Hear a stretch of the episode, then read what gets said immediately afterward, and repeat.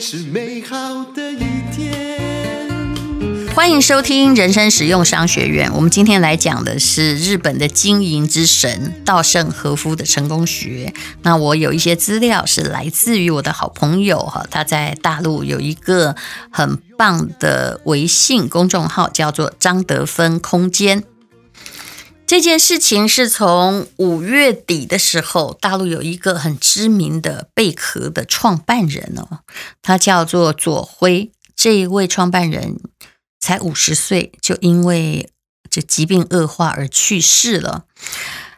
其实五十岁对于企业家而言很年轻，但是壮志未酬，早早离开了这个繁华的世界，那大家心里都会有一点痛惜啊。好，那么也有一些人就会说，你看呐、那么辛苦创业，结果出师未捷身先死，我们还是享受一下小确幸好了。那么有出息干什么？哎，各位千万不要有这种想法啊！你不要以为那些辛苦创业的人哦，啊，虽然过世了，但他们心里是不开心的。人总是应该要要圆自己的梦想而存在吧？如果我们一直吃喝拉撒睡，没有梦想，到底跟动物有什么样的区别呢？好，那可是呢，当然成功也是不容易的哦。当然，我必须承认，金钱它带来的愉悦，它刚开始只能满足你生存的安全感。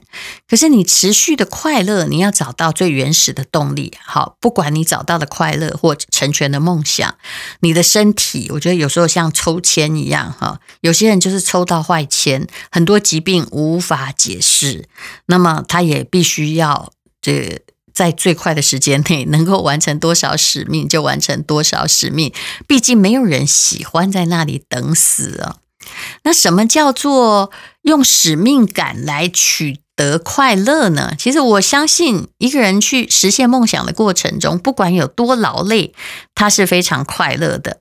我们在这里呢，就用日本经营之神稻盛和夫来讲哦。哦，这位老先生很厉害哦，他一直到这个八十岁左右，他都还孜孜不倦，他从来不会告诉人家说：“哎，我退休，我老了没用了啊。”他能救还是救啊。好，稻盛和夫的早年呢，他算是过得很平凡呐，也没有特别优秀。他出生在相当普通的家庭，成绩呢也很普通。毕业之后又遇到了日本的经济危机，进入了一家经营不善的公司哦。但是呢，这个人不一样，他有什么？他有的是某一种使命感。稻盛和夫有一句名言，他是这么说的：“人呐，糊里糊涂的接受自己当下的状况，然后呢，啥都不做，待在那儿，这是最不可取的。大家生在这个世界上，你应该想想，你是有某种目的或有使命吧？你要来这里，根本就是一种偶然。那你来这个世界上做什么呢？你一定有你要做的任务。”这是每个人应该要有的觉悟。他刚开始创立的企业叫做京瓷啊，就是把呢要追求所有人的物质和精神的幸福，对人类进步做出贡献来当公司的使命。现在你听起来好像我们小学写的那个什么，这个为往圣继绝学，为万世开太平啊，哇，那个还有讲功的各种训话，你会觉得干嘛讲这个大话？可是，其实人类的梦想本来都是大话，而这个大话在一代一代的推动之下，你我才能够生活在进步的社会里面。秉着这样的精神跟原则，稻盛和夫他带出了两家世界五百强的企业。然后七十八岁的时候呢，哦，那时候年纪真大了，他还出他的家里。挽救了即将破产的日航，对他而言，这个很清楚，这是个很不好的差事，因为这家公家机关有一点积重难返了。可是呢，他还是救了日航，用他的方式。那马云呢，也受到稻盛和夫的哲学影响啊，所以现在很多的只要是不成功的哈，都在怪时局；只要是成功的，讲的都是企业家，他一定要拥有。使命感哈，我们来讲一讲七十八岁的稻盛和夫还有日航的故事啊。你知道，如果要用钱来说的话，这是一场从负一二零八亿到正二零四九亿的一个经济上的战争呢。那日元怎么算呢？其实我觉得也不用算，你刚刚等一下差不多乘以这个零点二七左右，大概就是了。因为有点难算了。那本来也就是它大概是亏了台币三百亿左右哦，是每一年哦。然后后来呢，就变成了啊正四百多亿吧。在二零一零年一月十九号，稻盛和夫七十八岁吧。当时亚洲最大航空公司就是 JAL，我们都做过啊。他们呢，这个历经前一年单季破纪录的九百九十亿元的亏损，所以日日本政府也赔不下去了，他就赶快成立日航挽救专业小组。先纾困，可是你知道有些时候哦救不了，而且当时又还遇到了全球金融海啸的袭击，大家这个政府本身自顾不暇，所以呃日航呢，他已经申请破产保护，狼狈的下市。那他当时负债多少呢？二点三兆日元，我真的不会算哈，在七千亿新台币左右啦。它创下了日本战后史上第六非金融业的最大企业的破产案。这样的一个公司，你会去救吗？去救当然是要有使命感呐。而且你猜日航有多少股东呢？下市之后，股东应该财富一定缩水嘛。有四十万名股东，好，就算这股东反正赔了就算好了。那个总共有五万名员工，诶那他们的家庭生计怎么办呢？好，那其实呢，这个蛮厉害的哈。他们有时候一家公司哈，你日航是很难关呐。但如果你自己开公司，要关的时候也一定要关，因为日航从一九八七年成立以来，已经有两次濒临破产的不良记录，也就是它里面的某种系统一定没有搞好。那到现在呢，已经都积重难返了，然后政府想要出手都救不来，借他钱也没用了，所以没有人看好他的重生了。可是有人只用了两年，就是稻盛和夫哦，两年八个月，他夹着这个连续获利哈，就是每年哦都突破一千八百亿哦，甚至呢，他在二零一一年创下了史上最高二零四九亿的日元获益的记录，他竟然。从一个破产公司变成了全球航空公司的获利王，怎么样？这个故事应该很吸引人吧？怎么样浴火重生呢？其实逆转秀的主角就是被重整委员会被请去担任日航董事长的原来的京瓷名誉会长啊。那时候他其实已经等于是从京瓷退休了。这位稻盛和夫，那他进去经营的时候，真的是。超厉害的啊！他虽然第一第一个时间点他是拒绝的，他说我已经高龄七十八了，还你没看到我这么老吗？赶快饶了我！可是呢，啊，呃，后来他还是接了。那其实稻盛和夫本来就很讨厌日航，为什么？因为他觉得飞机很旧嘛，然后机舱环境，我其实也觉得，我真的觉得他跟其他的什么 ANA 有一点难比。如果可以不要选的话，我也比较不想搭日航去日本哈。之前，那么呃，稻盛和夫对这家的公司本来就没有好感，可是呢，就在重整委员会的说服之下，他就进去。当一个强而有力的领导者，因为别人去可能都救不了了。那么他的周遭的亲友全部齐声阻止，就觉得 你你七十八了，你一定会被这家烂公司害死哈。连日本的管理大师大前研一都曾经公开反对过。但稻盛和夫心里在想哦，我做这件事到底是为了私心，还是为了公益呢？他看清楚自己无私。我觉得这了不起耶！我觉得日本是有伟人的哈，他以不接受报酬为条件，因为不然有些人去重整收了很多钱，他就开始去改革日航。那刚进去的时候，他看不到的就是热烈的期待哦，因为为什么？因为他虽然成功的创办两家伟大的公司，可是他是一个航空业的外行人呐啊，那他也没有带任何自己的人马进去。他一进去，他先做什么呢？大家来看一下这位伟人的所做的事情哦。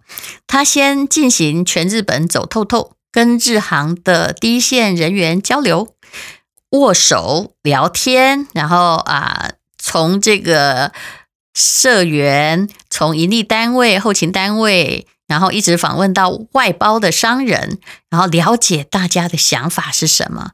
后来他发现日航经营最大的问题在哪里呢？其实这是所有完蛋的公司最大的问题，也是所有完蛋的国家最大的问题，叫做内部组织的气氛败坏啊！我并没有在讽刺任何的国家，但是我心里是这样觉得的：务必自负而后重生。稻盛和夫曾经说过，就是为什么日航会这样完蛋呢？因为他内部充满了不负责任、官僚作风的高阶主管呢。他要从高阶主管的思维开始改变起，所以呢，哦，后来没过多久，他就亲自带领差不多五十个最高阶的主管呢，以一个月十七次的频率，负责呢密集的进行。领导者的教育，你知道他在上什么课吗？他在上商学院的课。哎，你会觉得很奇怪，这些主管竟然没有上过商学院的课，对吧？其实我看过很多公家机关的，哈，他们哦，就算你当财务长好了，或者是哦，就是。负责定价策略的人本身真的没有任何商学院的基础，或者是他念商学院商学系的时候根本不是这个互联网的时代啊。那教的真的不一样，他教这些主管呢必备的会计思考、数字管理，所以为什么商学院是重要的啊？你你的。家里的理财，万一没有商学院，脑袋也是完蛋的啊！那先要有这些能力，而且他还亲自跟员工进行参会，然后把大家的意识变成积极想改变呢。而且呢，他就定出了日航的经营理念，不听起来也很像我们小学时候在礼堂上看到的标语啦，就是你要这个全体的社员哈。要追求物质和心灵的幸福，并且要提供顾客最好的服务，提升企业的价值，为国做贡献。哈，那但是呢，只有从心开始改造，才能开始改造。但是从只有用爱发电，真的是不够的。他还做了什么？刚刚不是说要教大家会计吗？哎呀，很多行政人员真的没有会计的知识，然后看不懂就算了哦。他呢，很吃惊的是。他当了日航董事长之后，公司的各种统计数字哦，残缺不全，只能拿到三个月以前的资料，然后经营者也不知道现在公司怎样，直到财报一出来亏钱，然后一翻两瞪眼呢。所以呢，他要求哈统计大数据的时候，非常非常的严格，好把。大部门哈，那官僚机构大部门最多，我真的很建议啊，我们的国家也去研究一下各个大官僚机构到底每个人做什么。好，稻盛和夫呢，把大部门拆解成十个人左右的小团队，然后呢，让每一个团队都了解自己的营业的成本，然后进行。全面的公开化，他其实裁了公司，这中间有很感人的故事啦，也有很悲伤的故事。可是不得已，他裁减了公司三分之一的人哦，一万五千六百名员工，而且把你知道日航哦，这个叫做百足之虫，不是死而不僵了，真的快僵了。他把原来的一百一十家子公司，诶减成五十几家，取消了亏本的国内外航线，这恐怕是之前的董事长根本不知道的。改用比较小的飞机取代的那种耗油量大的老飞机。那当然，日航当时还是有营业额的哦。在稻盛和夫的改造下，因为他先把可以赚的钱这样做，一定是先削减嘛，好。他呢就把他的营业额哈用两兆，本来是还有两兆，降为一点三兆。可是呢，重要不是营业额啊，是获利率啊。获利率从原来的负三趴，嗯，做那么多有什么用？你根本没有赚钱呐，变成十七趴啊，大概只用了两年八个月，变成世界上最赚钱的航空公司。所以有杀哈，但是也有多，这才是一个领导者应该做的。好，这就是稻盛和夫。那我已经简单的把日航为什么成为浴火凤凰的这个状况说了。其实有时候。你当然不会去管一家大公司，可是我们每一个人不要放弃了解会计的机会。如果一个负债者，我后来的看法是这样：如果你负债，而你呢，又这个。一直都不想做理论上的了解，自己的钱是怎么负债，只期待有天使从天而降来救你啊！不肯去了解我每天每个月到底赚多少钱，然后到底哪里是我的财务破洞？不了解的话，那么所有的状况都不会解决。好，我们今天呢讲的就是稻盛和夫可以给你的启示：一要有使命；二。你要了解基本的会计学和数字管理，要知道钱是怎么流失的。三，不管你在什么样的年龄，只要你把握住原则，你永远是一个有能力的聪明人。